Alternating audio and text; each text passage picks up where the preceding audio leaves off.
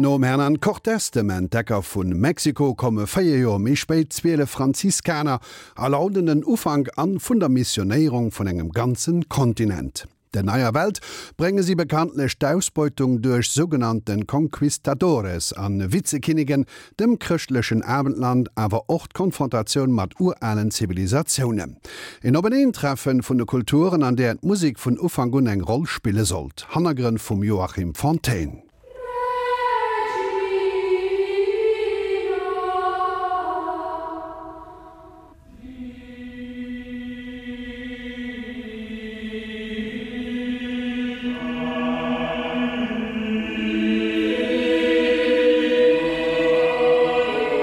Es ist wirklich ein Land, in dem Milch und Honig fließen. Aber das Volk ist stark und die Städte sind befestigt und sehr groß. Wir können trotzdem hinaufziehen und das Land in Besitz nehmen. Wir werden es gewiss bezwingen eine Mischung aus Hoffnung und Angst, mit dem die Gotteskinder im Alten Testament im Buch Exodus fremde Länder im Namen des Herrn eroberten. Ähnlich werden sich die Entdecker Lateinamerikas gefühlt haben, die bald schon zu Eroberern und Ausbeutern wurden. Auch Kolumbus hatte schon geglaubt, auf dem westlichen Seeweg nicht bloß nach Indien, sondern ins Paradies zu sein. Und die ersten Begegnungen gaben ihm recht, die Indios lebten im Überfluss, sie waren friedlich und naiv, wie Adam und Eva im Garten Eden. Was die anderen dachten, die Ureinwohner Mittel- und Südamerikas, davon erfahren wir erst später aus Mexiko und Peru nach den Eroberungen der Azteken und Inka. 1570, knapp 80 Jahre nach Kolumbus ersten Besuch, erinnerte sich Tito Cusi Yupanqui, der es längst besser wusste als Bruder des ermordeten letzten Inka-Herrschers. Man bezeichnete die Eindringlinge als Götter und Schöpfer aller Dinge, einerseits weil sie sich in ihrer Kleidung und äußeren Erscheinungen Erscheinung von uns unterschieden, andererseits weil sie auf sehr großen Tieren ritten, die überdies Silberfüße hatten, das meinte man der glitzernden Hufeisen wegen. Ein weiterer Grund war, dass man sie dabei ertappt hatte, wie sie ganz allein in eine Art weißer Tücher hineinsprachen. Damit bezog man sich auf das Lesen von Büchern und Briefen. Dazu kam, dass man sie aus silbernem Geschirr essen sah. Ein letzter Grund war, dass sie über Blitz und Donner verfügten. Damit spielte man auf die Feuerwaffen an, denn man vermutete, es handle sich um Himmelsdonner. Sie behaupteten, mit dem Wind gekommen zu sein. Es waren bärtige, sehr schöne und sehr weiße Leute, und sogar die Schafe, große Schafe, von denen sie getragen wurden, besaßen silbernes Schuhwerk. Pferde, Rüstungen, Feuerwaffen, Bluthunde, die indigenen Stämme und Völker sollten sie bald näher kennenlernen. Denn Cortés in Mexiko, Pizarro und viele andere in Südamerika gingen nicht zimperlich vor. Sie hatten alles auf eine Karte gesetzt und sie hatten von der spanischen Krone das Versprechen, dass sich ihr Risiko lohnen würde. Bei ihrer Suche nach Gold, Silber und Gewürzen, bei ihren Eroberungen halfen ihnen nicht nur Waffen, auch der Mikrobenschock mit europäischen Killerbakterien sorgte unter den Indios für Epidemien und Massensterben, nicht minder die Zwangsarbeit und Versklavung auf Plantagen oder in Bergwerken wie denen von Potosi, die in 300 Jahren Kolonialzeit acht Millionen Menschen das Leben kosteten, der größte Genozid der Neuzeit. Schon Christoph Kolumbus machte sich mit seinen Brüdern Diego und Bartolomeo ein zweites und drittes Mal auf, um sich zu bereichern, sowie ungezählte Konquistadoren nach ihnen. So gut wie alle waren sie ungebildete, verarmte Kleinadlige aller Don Quixote, die da in der neuen Welt ihr Glück suchten, koste es, was es wolle. Auch auf Kolumbus zweiter Tour war bereits ein Missionar dabei, dem viele weitere folgen sollten. Oft kamen sie, wie ihre großen Vorbilder, die Apostel, in Gruppen zu zwölf. Und sie waren höchst willkommen, denn anders als etwa die Römer, die in ihrem Weltreich allerlei Religionen toleriert hatten, hatte es das monotheistische Christentum schwer, fremde Götter und Götzenkult zu akzeptieren. Die Missionare machten aus den Massakern an unschuldigen Indios eine Art gerechten Krieges gegen barbarische Wilde. Zudem halfen sie, spanische Kultur durchzusetzen, sowie auch die Juristen, die zur Hochzeit Frühzeit der Kolonialisierung über 400.000 königliche Erlasse und 6.400 Gesetze maßgeschneidert hatten, denn Neuspanien und Peru, später dann La Plata und Neugranada waren mehr als bloß Kolonien, sie waren Vizekönigreiche, auf deren Reichtum die spanische Krone angewiesen war, in Zeiten, in denen die Inquisition und die Gegenreformation tobten und viele Handelswege nach Asien von den Osmanen kontrolliert wurden.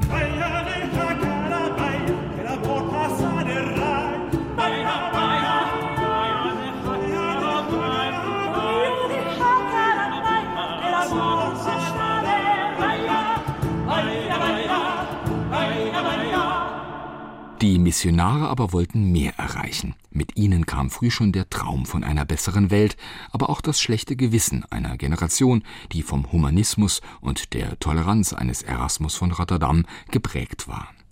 Waren die Eroberung und Unterjochung dieser friedlichen Menschen, die in paradiesischen Verhältnissen lebten und die Europäer freundschaftlich empfingen, gerecht Schon 1511 stellte ein Mönch auf Kolumbus erster Insel Hispaniola die Frage: Sind diese Indianer keine Menschen? Müsst ihr sie nicht lieben wie euch selbst?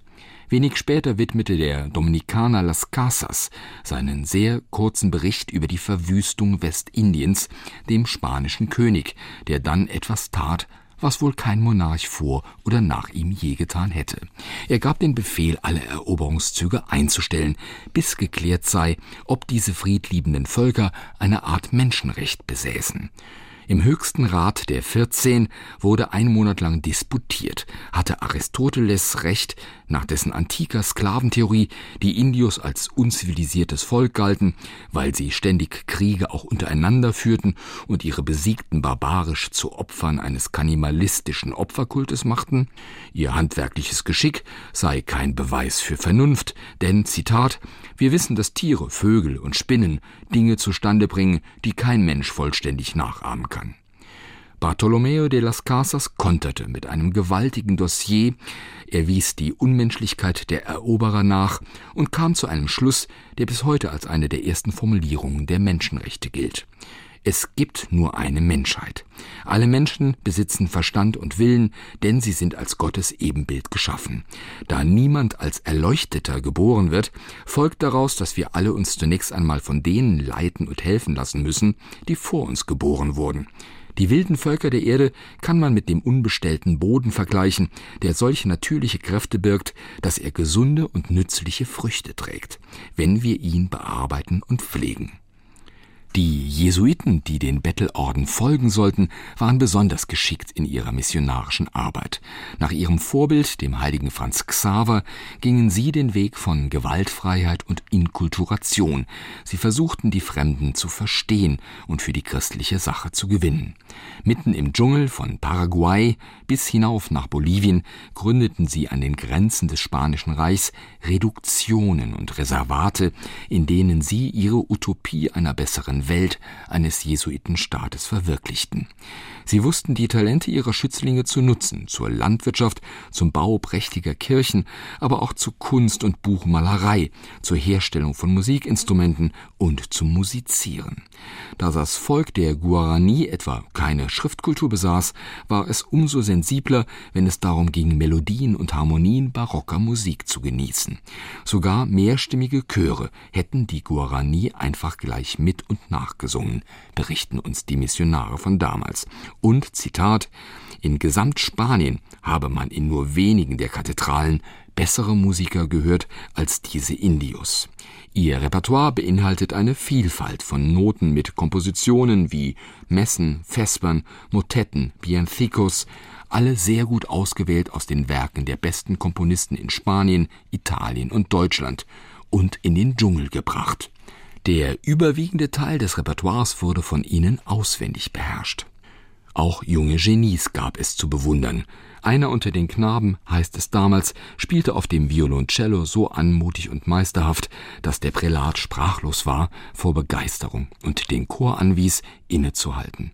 Der Knabe kam nach vorne im Gehorsam, und nachdem er eine tiefe respektvolle Verbeugung vor unserer Herrschaft gemacht hatte, stellte er das Instrument auf seinen Fuß und spielte eine Viertelstunde mit solcher Exaktheit, und so flink und behend, dass es unmöglich war, des Hörens und Bewunderns seiner Aufführung müde zu werden.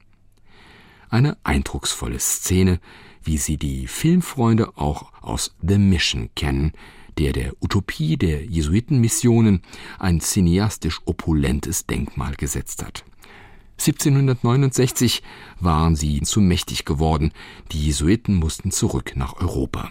Vor Ort im Dschungel Paraguays und Boliviens bleiben Ruinen, viele davon renoviert und UNESCO Landmark.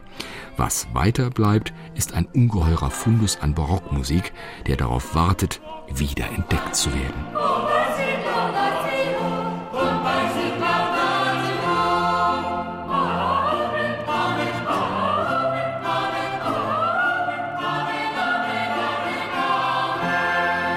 Soweit Joachim Fontaine am Feature Alte Musik aus der neuen Welt.